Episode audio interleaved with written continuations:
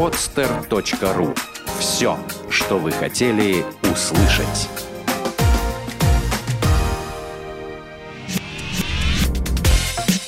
Тренировочный день. От мечты к цели. Авторская программа Виктора Маркина.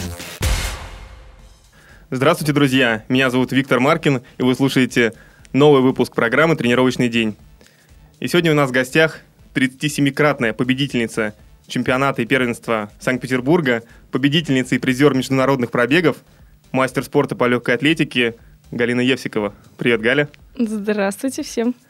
Я правильно все сказал, ничего не перепутал, и правильно сказал и мастер спорта, и 37-кратный победитель. Да, все правильно. Все. Самое главное, что э, стоит говорить победитель, э, а не чемпион, как э, часто делают ошибку, потому что все-таки э, 37-кратным чемпионом стать, наверное, очень сложно в 23 года, потому что чемпионат это проводится среди взрослых, среди сильнейших, а я становилась победителем э, по возрастам. Естественно, правильно говорить лучше 37-кратная победительница вот, чемпионата и первенства. Я сегодня очень рад, что ты к нам пришла в программу, потому что к нам, ну, во-первых, девушки приходят очень редко. И сегодня мы сможем поговорить с тобой как с представительницей прекрасного пола, и ты можешь девушкам, которые слушают нашу программу, немножко, может быть, посоветовать о том, как бегать, э, о том, какую выбрать экипировку, какие тренировки проводить. Потому что помимо молодых людей, мужчин, еще и девушки занимаются бегом. Ну, да. Как, как ни странно. Есть такие. Давай начнем э, с истории. Как давно ты начала заниматься легкой атлетикой? Как давно ты начала заниматься бегом? Да. Я думаю, что э, начала заниматься бегом я как пошла, наверное, только. Вот. Э, и понятно, папа тренер всю жизнь и сам был спортсменом. Конечно, поначалу в детстве, ну, как я не знаю, прививал, наверное, все эти вот, э, что надо заниматься спортом, как это полезно. То есть пока что не было такого э, осознанного выбора, наверное. Вот. А с 11 лет я уже серьезно начала задумываться о том, что хочу стать спортсменкой, о том, что э, как это важно там быть, наверное, ну, не, не столько популярным, сколько ну, хотелось, наверное, порадовать и своих близких, и в особенности отца, который так надежды большие возлагал на меня всегда и до сих пор возлагает. Вот. И с 11 лет стала заниматься, и дальше постепенно начало получаться уже как бы буквально сразу. То есть э, и разряды пошли, начали расти, и когда ты видишь, что есть результат, конечно, хочется продолжать и дальше. И Угу. Ну, ты так вскользь упомянула папа тренер, а между прочим, я хочу заметить, что папа мастер спорта и, mm. по-моему, чемпион СССР да. в марафонском беге. Да, да, так и есть. И он тебя ну, с детства тренирует полностью, то есть э, ты да. постоянно под его контролем, да? Постоянно под его контролем, даже не задумывалась о ком-то еще, потому что, ну, конечно, вся семья помогает. И сестра помогает, те, кто в спорте находится, и мама, конечно. Но папа это основное, вот, поэтому так и есть, да. Угу.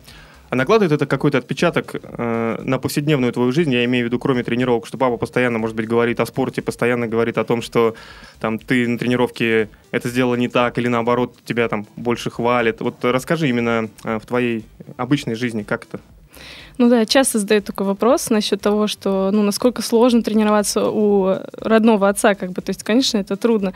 Но я не думаю, что для меня это создалась какая-то проблема, мне наоборот намного проще. То есть для меня главное это, если ты работаешь с человеком, чтобы ты ему доверял. И я, естественно, полностью доверяю папе. В этом плане как бы я не представляю, что был какой-то еще человек, вот, кроме него. И да, конечно, он фанат своего дела, часто говорит о спорте, наверное, 90% его разговора углубляется в это. Вот. Но у меня никогда не было проблем с тем, что мне, например, пойти там отдохнуть, где-то погулять, он мне скажет, ты смотри, завтра сильная тренировка, нельзя. Нет, такого никогда не было. Всегда разделялась личная жизнь и спорт, и в этом плане папа никогда в этом не мешал. То есть на тренировке он тренер, в жизни он отец. Угу. Ты сказала о том, что пойти погулять и тренировки. А расскажи о своем обычном э, тренировочном дне или обычной тренировочной неделе, что ты делаешь, когда ты себе можешь позволить отдохнуть, сколько времени у тебя занимают тренировки. Э, почему я задаю этот вопрос? Многие наши, наши слушатели, естественно, они любители. Они просто бегают где-то в парке или тренируются для себя. они хотели бы, если так можно выразиться, примерить на себя рубашку профессионального спортсмена и сравнить себя. Вот расскажи, э, что ты делаешь, какие тренировки выполняешь? Угу. Ну, если смотреть как тренировочную неделю, просто, ну, среднюю, допустим, вот, э, то если это не сборы, конечно, а как в городе я обычно тренируюсь, то редко удается сделать по две тренировки в день, только в очень такие острые подготовительные периоды перед самым сезоном. Вот. А вообще это одна тренировка в день э, обычно. Люблю тренироваться с утра, потому что, ну, как-то, не знаю, может, э, из-за того, что чаще э, соревнования проходят утром, допустим, те же пробеги, вот, какие-то. Вот. И ну как, э, обязательно должен быть один день отдыха. Обычно это в баню сходить, элементарно там. Вот. Тренировка длится ну, часа полтора-два это самый максимум, поэтому. Но несмотря на то, что кажется один раз в день потренировался, не должно там сильно это да, там напрягать, может. Но когда идут большие нагрузки, конечно, даже всего один, один раз в день потренировавшись, э, ты устаешь настолько сильно, что это как сходить на работу, как отработать целый рабочий день. Вот. На сборах э, в этом плане немного проще. Э, там ты, грубо говоря, абстрагируешься от всего, ты находишься в другом месте, у тебя нет ни рядом ни родных, ни близких, и можно делать по две тренировки в день. Это примерно будет соизмеримо, как в городе тренироваться и делать одну тренировку. Вот. И на сборах также, но скорее, наверное, все семь дней ты тренируешься, только в один день какой-то ты выполняешь одну тренировку. Вот. А так в целом по две тренировки все как бы отрабатываешь. И, конечно, там кроме как тренироваться больше ничего не получается. То есть, ну так. Угу. Естественно, когда мы говорим с тобой о тренировках, нужно сказать и о твоей специализации. Э, в основном ты выступаешь на дорожке или у тебя полумарафон? Какая дистанция? В основном, конечно, выступаю на дорожке. Э, это даже, наверное, начиная с тысячи метров и заканчивая пока что 5000 метров. 10 тысяч метров э, пробовала выступать, но трудновато, нужно серьезно уже готовиться к такой дистанции. Вот. А пока что такие средние, средние стайерские дистанции. А полумарафон и 10 километров, 15 километров, э, вот такие дистанции я тоже э, иногда выступаю на пробегах. Э, это больше как э, такие в подготовительные периоды, такие длинные бега создают очень хорошую базу вот перед э, предстоящим сезоном. Мы любим делать вот как раз-таки в подготовке такие... Вот. Угу. Такие тренировки. Такие, да. Смотри, давай, какой твой лучший был результат на тысячи метров? Почему я говорю про тысячу метров? Потому что для спортсменов-любителей это дистанция более mm-hmm. понятная. Не все знают там дистанцию, например, там, там какой результат можно показать на трех тысяч метров. Вот на тысяче какой у тебя лучший был результат? Да, часто задают тоже, опять же, такой вопрос, потому что это самый наиболее понятный. Да. То есть даже человек, который не любитель и даже не спортсмен, он всегда скажет, за сколько километров бегаешь? Да. И да, тебе как да. бы проще на этот вопрос ответить. Вот. Я обычно с гордостью говорю, что я имею результат 2 минуты 42 секунды. Все такие, о, ничего себе, как это быстро. Конечно, намного быстрее бегают девушки моего возраста. Но я думаю, что данной скорости хватает как раз-таки на 5000 метров. То есть 2.42 — это хороший результат. Недавно как раз выполнил в этом году. Ничего себе, как, как это быстро. Ну, это реально, это очень быстро. Ну, возможно, да. Хорошо, давай тогда поговорим еще о полумарафонах. И подойдем уже к теме Гатчинского полумарафона, который прошел недавно. Сколько, пару или три недели назад был? Нет, меньше, меньше. меньше? Он был думаю, что полторы. Нет, всего неделю назад, по-моему, была. Угу. Ну, в общем, со- совсем недавно. И как ты выступила на нем? Э, я выиграла там. Э, уже не первый раз выступаю, кстати, на этом пробеге. Э, очень интересно. Пробег, вот, если не ошибаюсь, четвертый раз проводился. Да, да. А может, пятый? Четвертый, четвертый был. Четвертый, да. Все три раза выступали мы с сестрой, Петрушенко Анна. И получается, что первый год я выиграла, второй год она выиграла, а третий год мы вместе за руку с финишировали, выиграли. А четвертый год я выиграла, она была вторая. То есть мы просто покорили вообще этот э, пробег, поняли, что не выступать на нем мы просто не можем. Настолько он интересен и настолько нам самим интересно, если мы с самого создания его выступаем. Конечно, это вообще пропускать уже это традиция, то есть нельзя вообще. Вот. Какой ты результат показала на полумарафоне? Да, э, показала результат 1 час 19 минут 36 секунд. Это мой личный результат. Тем более в, такую, в такое время года, в такую погоду. Никогда я не бежала так. э, И очень была довольна то есть показанным результатом. Мгм. Ну, опять, это, это очень быстро. Ну, нормально, да? Хорошо. А что тебе, э, как тебе организация э, полумарафона и вообще сам старт? Чем, чем-то он тебе запомнился? Может быть, атмосферой, может быть, количеством людей? Есть какие-то критерии, по которым ты можешь оценить э, качество проводимого забега? Для меня очень важно, и, наверное, это больше всего, что меня радует, это когда тебя поддерживают. И когда ты бежишь э, и видишь, что простые люди, которых я совершенно не знаю, кричат мой номер, кто-то кричит мое имя, кто-то стоит с плакатами, что-то говорит, хлопают, и это настолько приятно. И э, я бежала, у меня вот, вот этот коридорчик замечательный, который мне запомнился, у меня мурашки пробегали. То есть, казалось бы, я сейчас бегу, мне должно быть все равно, но у меня бежали мурашки. Это было очень приятно.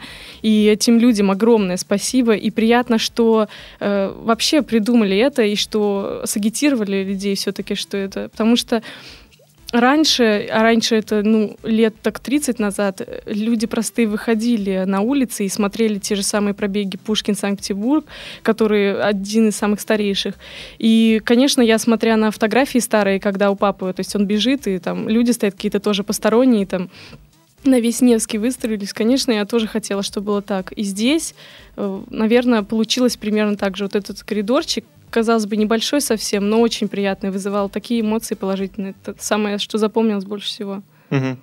Галь, давай еще продолжим э, говорить про Гачин- Гатчинский полумарафон и про этот результат, который ты показала. Я тебе задам вопрос вот от всех любителей. Э, Я уверен, что большинство э, хотели бы услышать э, этот вопрос. Как показать такой результат? Ну, объясни, ну как нужно тренироваться, чтобы так быстро пробежать? Еще вот э, проведу такую аналогию. Был недавно на лекции из другой темы, это связано с лавинной безопасностью. Э, Если катаешься там на лыжах, на сноуборде, то, ну, вероятен э, сход лавины, особенно если по неподготовленным трассам сходишь. Собралось много людей, и пришел человек, профессионал, который как раз занимается этой безопасностью. Он начал рассказывать про теорию, про то, какие бывают лавины, как они сходят и прочее, и прочее, и прочее. И где-то на второй час лекции встал парень и говорит, мы здесь собрались только для того, чтобы ты нам ответил на вопрос, как нам выжить, если лавина сойдет, что нам нужно делать.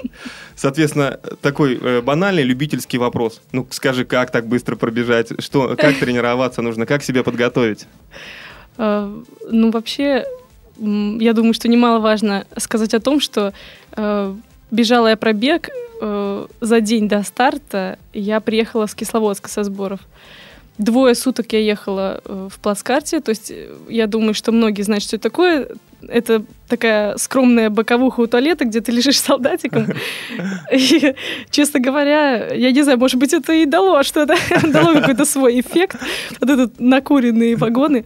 Но вообще э, на сборах, сбор у меня был короткий, всего две недели, и там мы провели просто, я не знаю, такой э, микроцикл, который я, наверное, никогда в жизни не проводила. Это было огромные объемы. Не скажу, что такая высокая была интенсивность, э, но объем был ну, свыше 24 километров каждый день.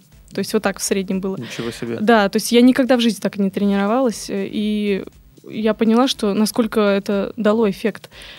Грубо говоря, то есть я не была отдохнувшая какая-то, я приехала сразу же со сбора, вот э, натруженная вот этим объемом, горами, и пробежав, э, показав такой высокий результат, и, наверное, пришло у меня в голову то, что все-таки, если делать вот такой объем, то есть не обязательно выворачиваться наизнанку и делать огромедную там интенсивность так, чтобы там, я не знаю, глаза полезли из орбит.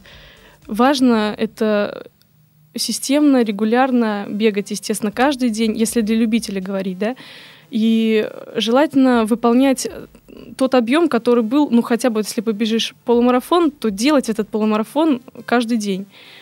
То есть интенсивность можно немножко менять, там, два раза в неделю, можно э, бежать чуть быстрее. Но в остальном это должны быть просто кроссы, но набирать именно необходимый объем. Это важно и для твоего морального состояния, для того, чтобы не бояться эту дистанцию, чтобы не думать, то есть если ты прибегаешь 10 километров в день, а тебе предстоит бежать 21, ты даже не представляешь, что это такое, в голове не укладывается. И, конечно, можно просто не добежать или сломаться там посреди дистанции, потому что больше не хватит сил.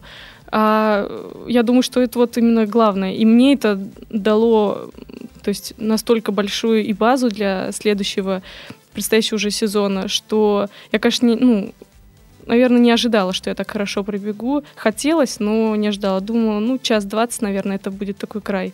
Хотя тренер, мой папа, он мне сказал, ты пробежишь, вот да, там, ты можешь сильнее, ты можешь... Э, то есть он меня даже лучше знает, чем я сама себя. Угу. Ты сказала очень большой цифре, там вот более 20 километров угу. по объему. И, кстати, сказала, что любители, да, примерно такую цифру в день э, пробегали. Но я скажу, это очень подготовленные любители, которые ну, конечно, так да. бегали. А у тебя по времени именно отрезок временной сбор сколько был? Э, две недели. 14 две, дней, да. Две недели, Это да? без дороги. Просто вот именно я приехала, и 14 дней я там находилась. Угу. Вот этот беговой объем, который, э, который ты проводила, он состоял в основном из каких тренировок? Ты просто бежала или выпол- выполняла какие-то упражнения? А, нет, ну, э, конечно, просто бежать, это, наверное, можно со скуки умереть. Поэтому, конечно, у меня э, были... Ну, то есть были и такие кроссы, где просто бежишь. А было и так, что этот объем, в этот объем входили и какие-то работы. Допустим, был, например, темп 14 километров. Бежать надо там в ритме 4.05-4.10. То есть э, повышаешь интенсивность и бежишь вроде длительный, как бы, но и интенсивно хорошо так. Вот. Были и там переменный бег 10 километров. И делаешь этот 10 километров, укладываешь в него отрезки. 2 км бежишь, допустим, побыстрее, там километр отдыхаешь. Э, то есть, если вот э, говорить конкретно, то, допустим, 2 километра ты бежишь э, по 4 минуты, пусть будет, а километр 4.30. То есть, ты не назовешь особо отдыхом, ты должен быть все равно в ритме, но это, конечно, рабочие дни в любом случае. Из упражнений я, честно говоря, делала каждый день на гибкость, но вот таких, чтобы специальных особо не выполняла, потому что сбор достаточно был короткий, и выполнять какие-то специальные беговые упражнения, упражнения на силу э, было опасно, потому что такой высокий объем, и для связок можно просто травмироваться. Вот. Поэтому желательно, конечно, в любом случае это огромное выполнение упражнений на гибкость. Это нужно мышцы настолько подготовить, и желательно до бега делать, после бега.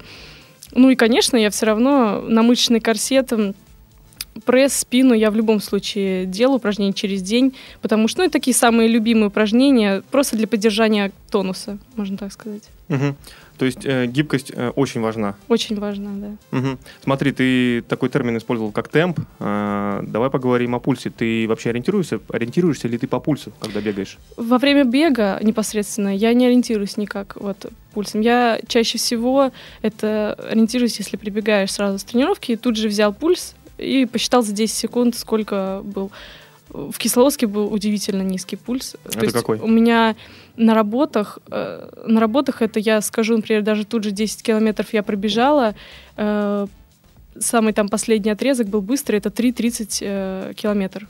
То есть это в Кисловодске достаточно высокий темп, и я как бы удивилась, когда я тут же взяла свой пульс, и он за 10 секунд э, был 26. Это очень низко. То есть, если, допустим, в городе я делала какие-то работы, и ну, такой достаточно рабочий пульс это 33 э, удара, там 32, то есть это такое именно хорошо поработало сердце. 26 ударов это, я не знаю, как кросс бегать. И, конечно, я очень сильно пугалась этого, постоянно звонила папе, говорила о том, что почему такой низкий пульс, это страшно как-то. Он говорит, все так и должно быть. Э, сердце тренируется, сердце очень готово, и э, то есть этой выносливостью я подняла себе настолько функциональное состояние, что даже рабочий пульс был достаточно низок. Я уже не говорю про кроссы. То есть там был 21 удар, 20 ударов. Это, я не знаю, встать с утра, приготовить чашку кофе и посмотреть какой-то это, и вот у тебя будет уже 20 ударов. А тут как бы после кросса, там, кросс это там километров 14, 15. Угу. Вот, поэтому в основном ориентируюсь только после бега. То есть во время как-то, не знаю, почему-то... Угу. Просто все любители, которые и обращаются и в нашу программу, задают вопросы, и с ребятами, которые бегают, постоянно говорят о пульсе. То есть постоянно смотрят на пульс. Кстати, Сергеем Лукиным он говорит, а у меня вообще пульсометр там одно, одно время батарейка села, я не мог поменять и вообще не ориентировался. То есть мы приходим все-таки к тому, что профессиональные спортсмены не так смотрят на пульс, ну то есть именно после бега замеряют, а во время бега не ориентируются, как бежать? Э, ну, есть, конечно, профессионалы, которым нравится это. То есть они бегают с пульсометром, контролируют свой пульс. Но я замечаю, что да, чаще всего профессиональные спортсмены не бегают э, на пульсе, потому что я не знаю, с чем это связано, честно говоря.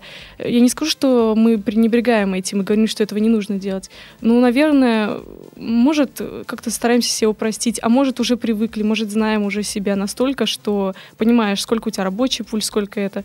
И после тренировки ты померил, э, грубо говоря, это такой самый ми- минимум, который можно выполнить при самоконтроле после тренировки. А в остальном...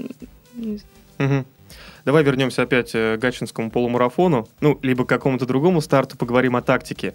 Как ты выбираешь э, тактику на забег, и вообще есть ли она какая-то? Как ты определяешь свою готовность именно к этому старту? Ну, если, раз уж мы про Гатчинский полумарафон, честно говоря, там, наверное, не было никакой тактики, только потому что нет, хотя, наверное, неправильно сказать, что не было ее. Э, так как я бежала со своей сестрой, мы договорились, так, давай бежим там на час двадцать, э, там прибежали красиво, за руки сфинишировали, улыбнулись, пошли дальше. Вот. Э, бежали, держали темп. То есть там была тактика такая, что выполнить определенный норматив. Бежали, держали темп, все, смотрели, пол дистанции прошло, и как бы сестра почувствовала, что вроде мне бежится лучше, легче. И она как бы спокойно сказала, Галь, давай убегай, то есть я потише побегу. Э, здесь я уже как побежала одна, то есть меня как с цепи сорвали, мне такая легкость, сразу хочется бежать еще быстрее. Я думаю, оборачиваюсь назад, говорю, ну ты меня еще догонишь, короче, сама убегай быстрее, все. И, то есть каждый километр скорость начинает все расти, и вторую половину я значительно быстрее пробежала на 50 секунд, то есть это, ну, достаточно много, прибавив э, вот. И э, здесь уже, можно так сказать, я перестроила свою тактику. Здесь я уже, конечно, чувствовала, что я бегу на час двадцать, хотелось уже выбежать. Я все время прибавляла, хотелось красивые, хорошие результаты с часа двадцати, то есть было бы обидно час двадцать ноль одна там иметь. Ну вот. И то есть не было никакой, э, грубо говоря, вот этой тактической борьбы. Со мной уже рядом никого не было, я бежала просто одна, это была уже борьба сама с собой. То есть нужно было просто бороться с лишними секундами, и все. И в целом это все получилось, и я была очень довольна, когда увидела эти цифры, то есть, э, я не знаю, выше всех похвал было для меня это. Угу. Я почему вспомнил про тактику бега? А, потому что есть спортсмены, которые, у которых хорошо развита базовая выносливость, есть которые хорошо спринтуют, э, там последний рывок какой-то на отрезке уже делают. И одна из тактик это отсидеться, например, с кем-то там э, в группе, да, за спиной и в конце сделать рывок. Ну вот, вот подходя именно ну, в, таком, э, в таком виде, как ты для себя? Ну, если рассматривать бег на дорожке, там, где я чаще всего выступаю, и там, где, наверное, я больше всего э, проявляю серьезность. То есть э, там, конечно, я, наверное, тоже, у меня нет такой определенной тактики, вот, чтобы как отсидеться или как выйти. А, здесь э, мы с папой всегда ориентируемся по времени, опять же. То есть я ставлю перед собой э, результат какой-то, который нужно выполнить, стараюсь держать, придерживаться графика. Знаю соперников, которые бегут примерно в эту же силу, знаю, что, значит, за ним можно держаться там или что-то. Если, э, если рассматривать в городе, э, к сожалению, вот на, допустим, те же 3000 метров, очень часто происходит, э, что мне приходится бежать самой, вот. Девчонки не очень выдерживают этот темп. И, конечно, здесь, опять же, идет как бы бег сам собой. Ты начинаешь бежать просто один и стараться там на какое-то определенное время показать. А на российский старт приезжаешь, конечно же, там уйма соперников. И если рассматривать самый последний мой э, бег на 3000 метров и самый приятный, там я выполнила личный рекорд 9 минут 12 секунд, э, там э, складывался так бег, что я просто бежала в группе, то есть я не задумывалась о том, что я за кем-то определенным сижу там, всегда надеюсь на свой финиш, потому что, слава богу, финиш хороший, и как бы могу и достаточно рано сфинишировать, могу и поздно сфинишировать. То есть э, всегда хватает сил обязательно э, сделать финишный рывок, э, из-за чего не очень это соперники меня любят из-за этого, я думаю. Потому что, ну, конечно, кому нравится тот, кто рванет потом на финише, и ты знаешь, что у него всегда хватит силы, конечно. Но я горжусь этим, потому что мы всегда это на каждой тренировке отрабатываем. Любой бег, который бы я ни делала, рабочий, всегда я набегаю на финише. То есть стараюсь это откладывать уже в голове. То есть это уже проходит не подсознательно. Ты уже просто финишируешь и бежишь быстрее. И вот если возвращаясь к тому бегу, то есть я бежала в группе, э, по ходу дистанции вообще, то есть бег был идеальный и ровный, то есть не было никаких скачков. Э, слышала, как папа мне кричит каждый круг, понимала, что бегу на очень хороший результат, на личник. А это, ну, значительно выше уже мастера, как бы, то есть это такой приличный уже был результат. И за последние э, 400 метров я бежала, то есть это вот на стадионе 200 метров круг, это за последние два круга, я бежала где-то, может быть, седьмая, восьмая, вот так результат такой. Ну, то есть в группке такой бежала, девчонки, те, кто посильней, трое уже убежали, и мы бежали еще там трое-четверо человек. И я скажу, в этой группе были достаточно сильные девчонки, которые и старше меня, и уже имели результат выше даже, чем тот, который показали. Я начала финишировать и с такой легкостью оторвалась от них.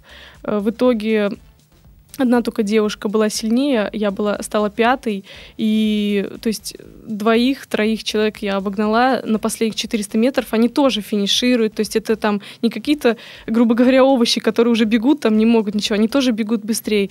И, конечно, мне было приятно, что у меня хватает больше скорости, чтобы сфинишировать, и если рассматривать такую тактику, то это наиболее такая удачная, когда ты бежишь в группе, то есть никто ни за кем не сидит, вы просто бежите все вместе, друг другу помогаете, а а в дальнейшем, если у тебя остаются силы, желательно, чтобы так было, конечно, ты делаешь рывок и показываешь и результат сильнее, и место, конечно, лучше в любом случае, ближе. Угу. Сейчас возвращаясь опять же к полумарафону, э, ну, неважно, к, э, к любому, да, э, какой средний темп у тебя примерно на а, забеге?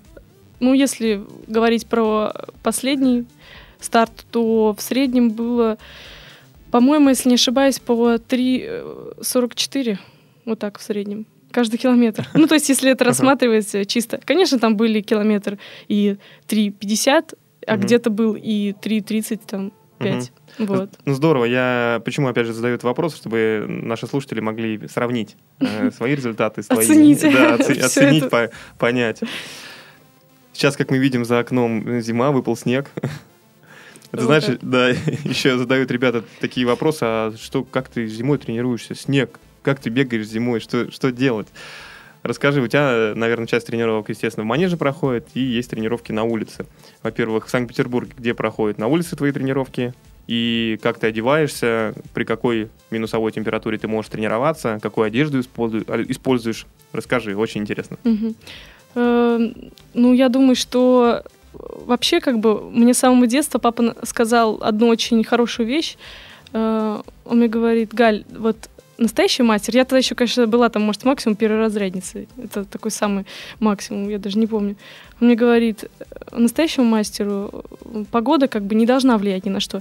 То есть, если ты мастер, ты бежишь в любую погоду мастером. То есть, и нет у тебя никаких, ой, вот выпал снег, значит, я пробегу хуже. Там. Нет, ты должен думать о том, что какой мне надо показать результат. А дальше ты подстраиваешься уже. То есть, а сразу же говорить, если выпал снег, значит, мне нужно пойти там, я не знаю, сесть в манеж и сидеть там шесть раз в неделю, конечно, это неправильно.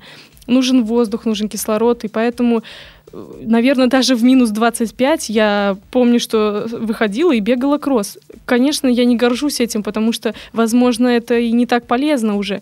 Но если не там какой-то заряжать высокий темп, если не бежать там, я не знаю, 30 километров, а выбежать кросс десяточку там по 5 минут, по тоже минус 25, все равно это будет лучше, чем сидеть все время в манеже, в душном, в пыльном, потому что э, как бы без кислорода все равно не будет, вот, может быть, спринтером, конечно, это будет и более-менее проще, а людям с моей специализацией на те же 5000 метров и 3000 метров, когда я готовлюсь, конечно, без таких кроссов вообще невозможно.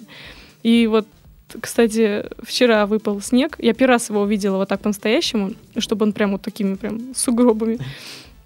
Пошла бегать кросс, э, в Токсово, и там э, все замело, конечно, и мело в лицо.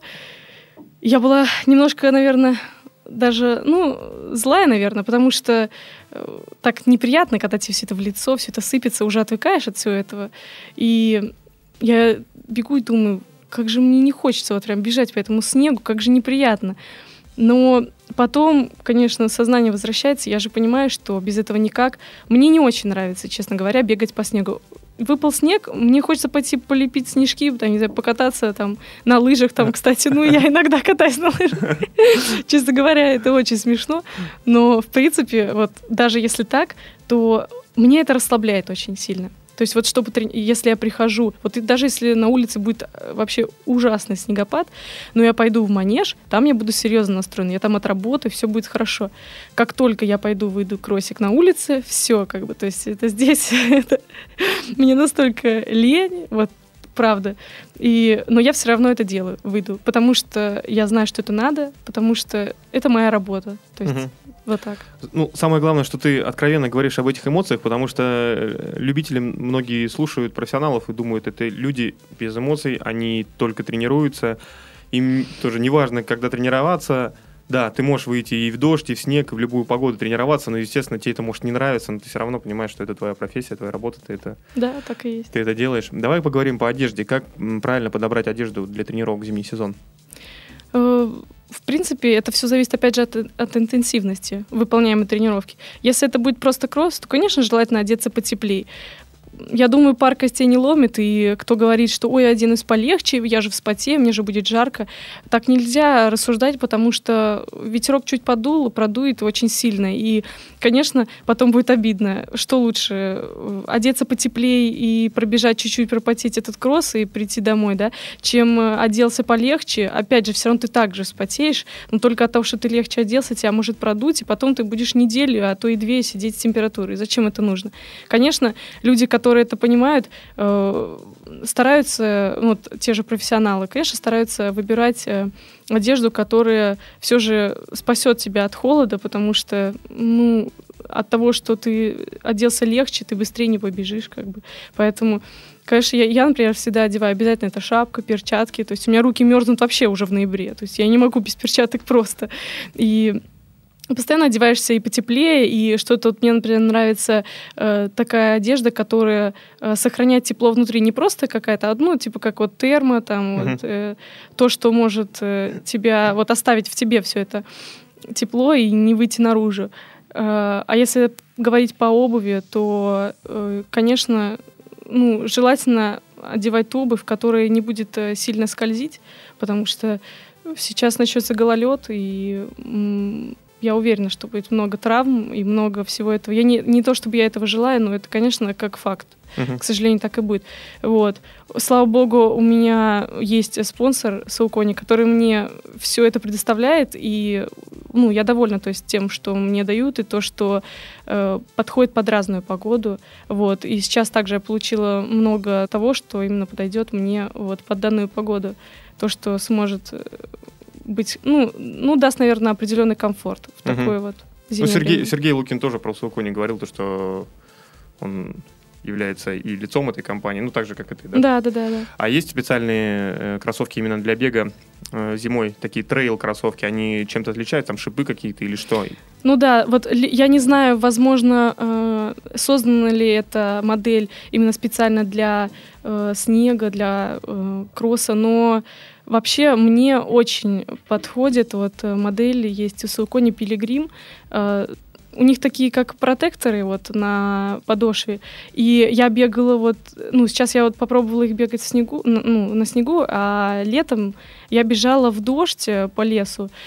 Ну, понятно, что, представляете, что такое, да, там лес, и когда дождь, там все это настолько слизко, и мы вот бежали как раз вот с Серегой, и он мне говорит, смотри, сейчас ты не будешь скользить. Ну, то есть мы забираемся в горочку, ну, как-то я так еще сначала не знаю. То есть он забирается в гору еле-еле, потому что тяжело, нога проскальзывает, он надел другую модель, ему mm-hmm. тяжело.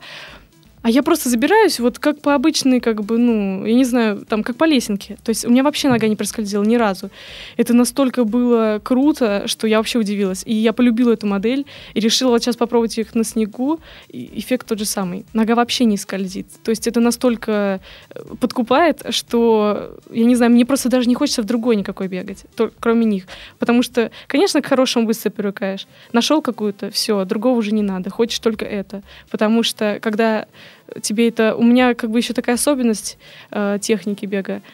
У меня вот что на кроссах, что на снегу, почему я, возможно, и не люблю это, потому что у меня нога постоянно проскальзывает. Я не понимаю, как бегут прям ровненько по ровненькой дорожке. У меня вот, я не знаю, прям как корова на льду разъезжаются ноги. Я думаю, да что такое это вообще? Я думаю, не повезло, как мне. А дело вот как бы эта обувь, и мне прям помогает. И я настолько до- довольна стала, я думаю, блин, ну все тогда. Теперь можно вообще тут всех. Смотри, Галь, э, ты сказала про технику бега, про свою технику э, бега. Э, Ты как профессионал, посоветуй, как правильно бежать. Приходили к нам разные люди, и профессионалы, и атлеты-любители. Кто-то говорит с пятки, с середины стопы. Кстати, мало кто говорит про длинные забеги с носка, но вот хотя есть и такие люди, которые так бегают. Как ты бежишь? Э, Ну, если рассматривать отдельно вот чисто мой бег, то очень часто его сравнивают, сейчас будет смешно, с бегом лошади. Ну вот правда, у меня такой бег, вот как будто горцую. То есть получается, что э, я бегу на носочке, создается впечатление, что мне ну вообще так легко, что обалдеть. А по правде, конечно, я также работаю, и также мне трудно. Просто это вот, ну, особенности такие. И почему еще кажется, что бег как вот у лошади? Потому что голень выбрасываю. То есть у лошади как? Она же тоже бежит, голень выбросила и успела ее под себя поставить. Мгм. Вот то же самое у меня. То есть очень часто с таким бегом э, происходят э, какие-то ну, травмы и болят обычно надкосницы. Это когда э, ты также выбрасываешь голень, но не успеваешь ее убрать, и ты натыкаешься постоянно. Очень часто ребята вот, э, ну, я знаю, что очень часто такие вот бывают проблемы, что болит голень, там вот особенно по асфальту, когда бежит. Э, У меня, слава богу, нет таких проблем, потому что вот как-то от природы получилось, что я успеваю ее убирать. Мгм. И у меня как вот э, целый, получается, такой цикличный круг вот ногами. То есть выполняешь, и все. То есть э, и в тот же момент вот мне папа как-то объяснял, что за счет того, что я выбрасываю голень, а потом ее убираю э, обратно, то есть у кого-то нет этого движения, но у меня за счет этого мышцы расслабляются. Вот это вот маленький такой микро какой-то момент, но Мгм. мышцы в этот момент успевают расслабиться. Мгм. И, может быть, за счет этого э, у меня, наверное, ну вот так вот я не помню, что у меня по-настоящему по ходу бега э, ноги сковывало вот это вот движение. Я думаю, многие испытывали, естественно, это чувство, когда камнем так встают ноги. Вот после бега, да. А во время бега у меня не было такого, чтобы сводили ноги, чтобы камнем вставали. То есть именно, возможно, из-за того, что вот этот бег, он становится таким легким, расслабляющим и в тот же момент сильным. Э, И как бы ну, не знаю, я думаю, что мне с этим повезло, как бы. Хотя это смотрится, ну, как-то вот странно, наверное. Не знаю.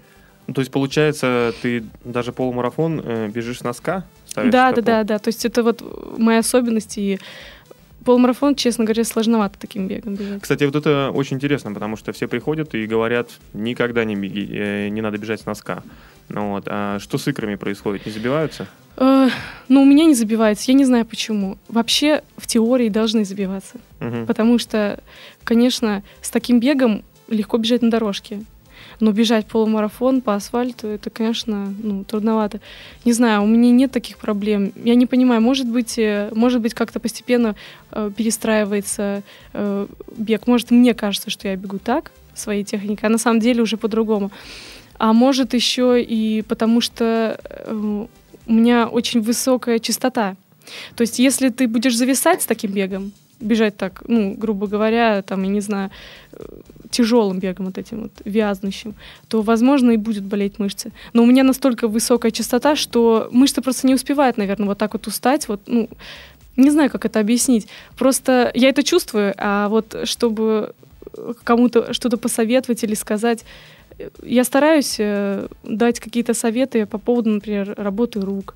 Если я вижу, что рука, например, отходит, ну, кто-то вот из моих знакомых, там, из ребят, я могу подсказать о том, что ну, подведи руку немножко сюда, как бы там, ну, там, не знаю, в бок там сделай, или чуть-чуть повыше подними руки. Потому что я объясняю, что работа рук тоже немаловажна. Во-первых, это эстетика, это же красиво, на тебя смотрят. Э, мы же как бы спортсмены, как актеры. У нас есть аудитория, на нас смотрят. Если ты будешь э, некрасиво коряво бежать, то ты не уважаешь ни себя, не уважаешь ни тех людей, на которые, которые на тебя смотрят. И Конечно, во-первых, вот да, это эстетика. Во-вторых, э, если руки широко расставлены, то получается, ты сам себе же закрываешь э, вот мышцами грудной клетки, тебе тяжелее дышать. Вот начинает сразу вот при неправильной работе рук очень часто бок колет там. Это не бок колет, это просто мышцы грудные не так работают и начинается болевое ощущение.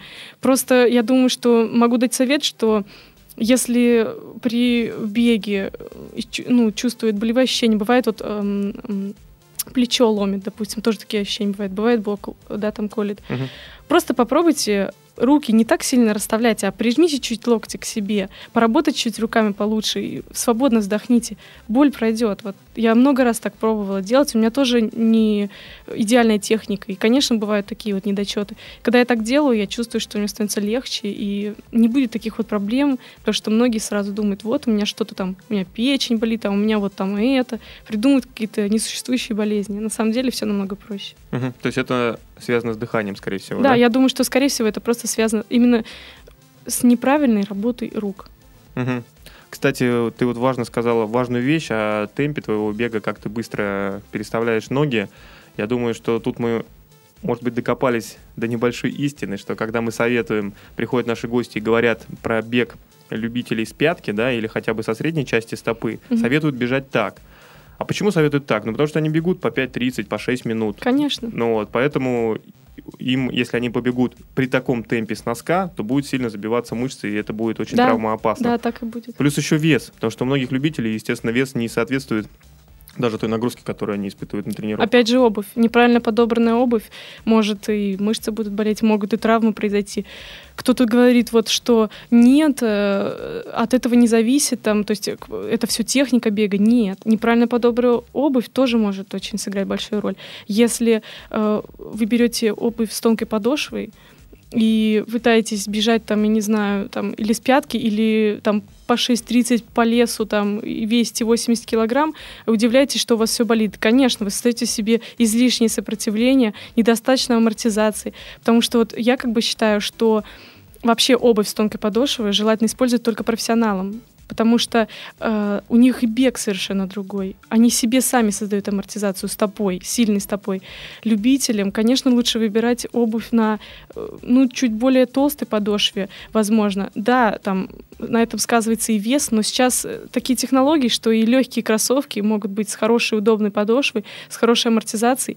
И если выбрать, не скупиться и выбрать хорошую модель, и правда там отдать, ну, более там 3, 3 тысяч рублей, но лучше пусть будет одна пара, но хорошей обуви, и таких проблем не будет. Сами сразу почувствуйте, как станет легче намного. Угу. Ты сказала по поводу стоимости кроссовок и о тех кроссовках, э, которые тебе помогали там забегать, ну, с этими шипами. Как модель? Э, Пили... Пилигрим, да, но, честно говоря, по стоимости я... Не знаешь, да, сколько? Да, ну, вам их э, просто про- выдают, Просто, да? да, из-за того, что мне их выдают, и я стараюсь не задуматься о том, сколько они стоят, наверное, только потому, что, э, ну, я, наверное, счастливый человек в этом плане. Мне все дают, как uh-huh. бы, да, и э, я, я вообще раньше не особо покупала себе обувь. Постоянно вы, выигрывала на соревнованиях, бегала в чем... Что дадут, в том и бегаю.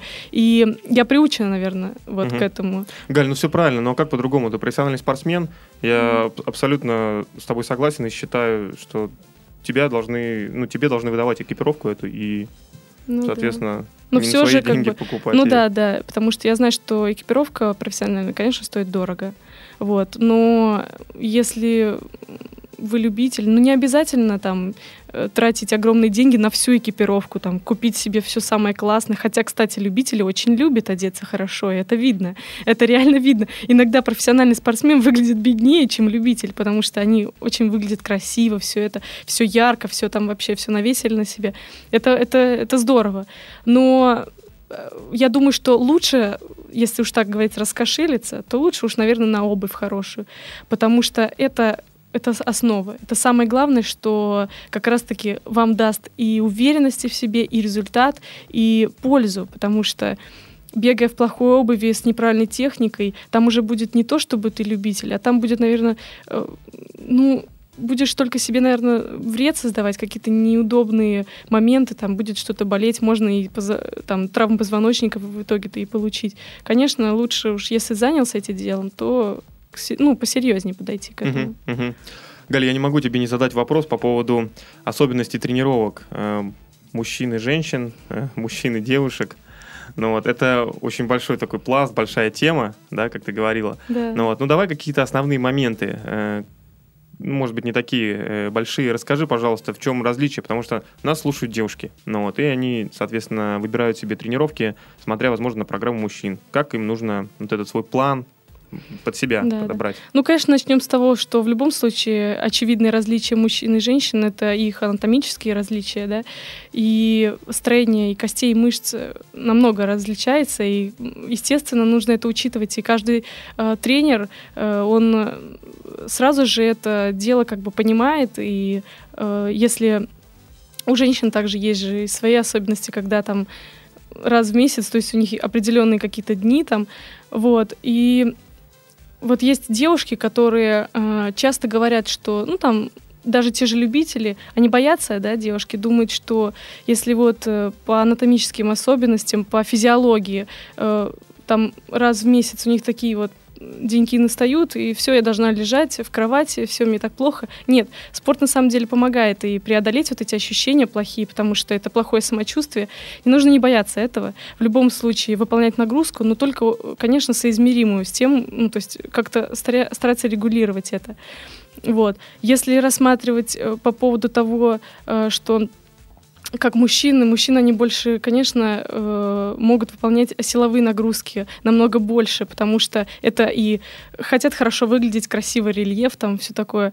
Вот. Девушкам, конечно, я бы все равно не советовала там напрягать себя как э, мужчин, там качаться, ходить тоже в залы, там все это, потому что, да, это красиво, когда ты в спортивной одежде, но когда ты оденешь платье, это, ну, не очень, как бы, смотрится эстетично, все же надо оставаться девушкой.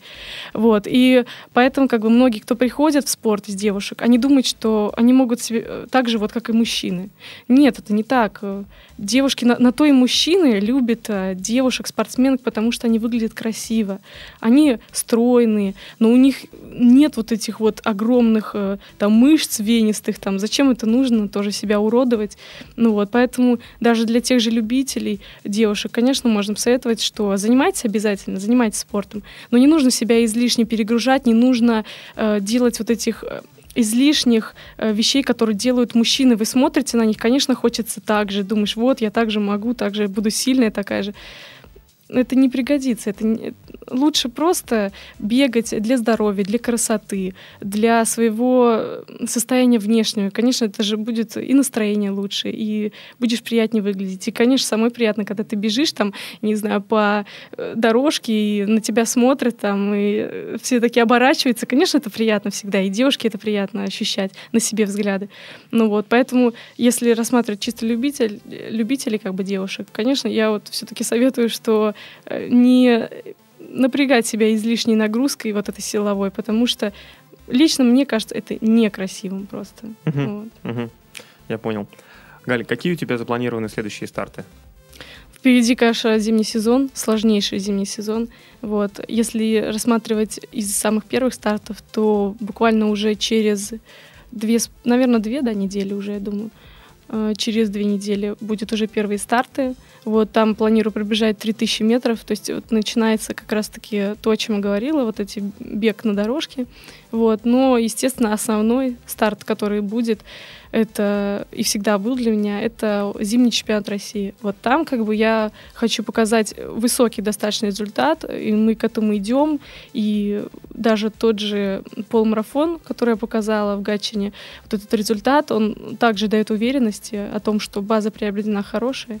Теперь нужно нужно разбегиваться, теперь нужно готовиться, узко уже направиться только на эти дистанции, на 1500 и 3000 метров. Я думаю, что если вот все будем делать так, как запланировано, то успех будет. Угу. Со своей стороны желаю тебе удачи Спасибо. на будущих стартах. Очень было приятно с тобой пообщаться. Спасибо за такую откровенную, открытую беседу. Спасибо. Это очень чувствуется. Вот. И это была программа «Тренировочный день». И я ведущий Виктор Маркин. До новых встреч. Сделано на podster.ru Скачать другие выпуски подкаста вы можете на podster.ru